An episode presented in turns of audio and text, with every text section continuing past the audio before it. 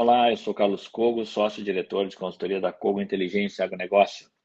No mercado de arroz, a pressão baixista segue se ampliando sobre os preços no mercado interno, com o avanço da colheita da safra é, do produto nos países do Mercosul e também nas áreas irrigadas do sul do Brasil. O preço do arroz em casca ao produtor acumula agora uma queda de 14% nos últimos 30 dias e de 19% desde o início da temporada 2024, caindo para a média de R$ 100,58 o saco de 50 quilos, FOB produtor do Rio Grande do Sul. As cotações oscilam desde um mínimo de R$ 96,00 até um máximo de R$ 105,00 para um produto com 58% de grãos inteiros. Para aquele produto com mais de 62% de grãos inteiros, as chamadas variedades nobres, as cotações flutuam no intervalo mais alto entre 108 reais e 112 reais por saco de 50 quilos. Os compradores estão retraídos nas negociações no mercado spot, aguardando a entrada de maiores volumes do produto da safra nova é, no país, tanto na colheita originada dos estados do sul, quanto do produto importado da nova safra que chegará dos países do Mercosul. E dão preferência ao uso daquele produto que já está depositado nos seus armazéns, reduzindo a liquidez nos negócios no mercado spot e, obviamente, com isso, pressionando para uma baixa dos preços nesse é, início de ano, nesse primeiro trimestre de 2024. Porém, essa pressão baixista sobre os preços deverá perder força nos próximos meses. Nós temos uma situação de oferta bastante ajustada à demanda em 2024.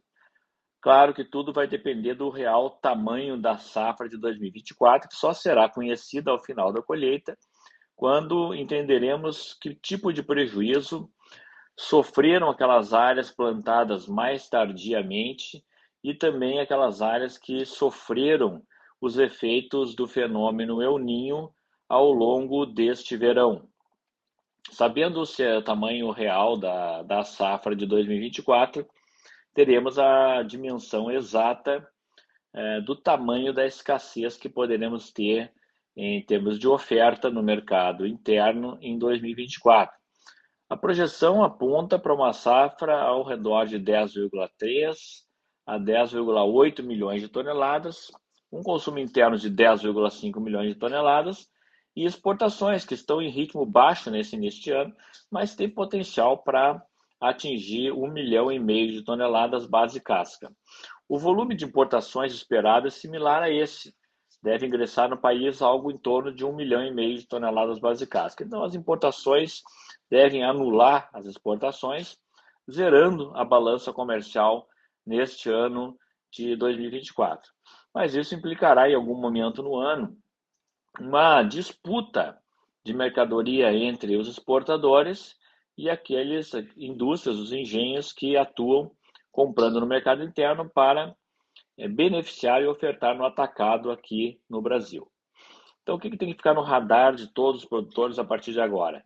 É, aguardar o tamanho real da colheita da safra de 2024, saber os efeitos é, do clima negativo em termos de qualidade e de quantidade. A qualidade parece estar boa nas áreas colhidas até agora, o fluxo das importações que o Brasil terá nos próximos meses e mais adiante começar a observar os efeitos do fenômeno eh, Laninha, que chegará este ano e vai acabar atuando de forma é, mais, é, mais forte nos próximos meses, a partir de junho a julho de 2024. Lembrando que essa parceria entre a Cortea Agri Science e a Arroz e a Cogo Inteligência em Agronegócio.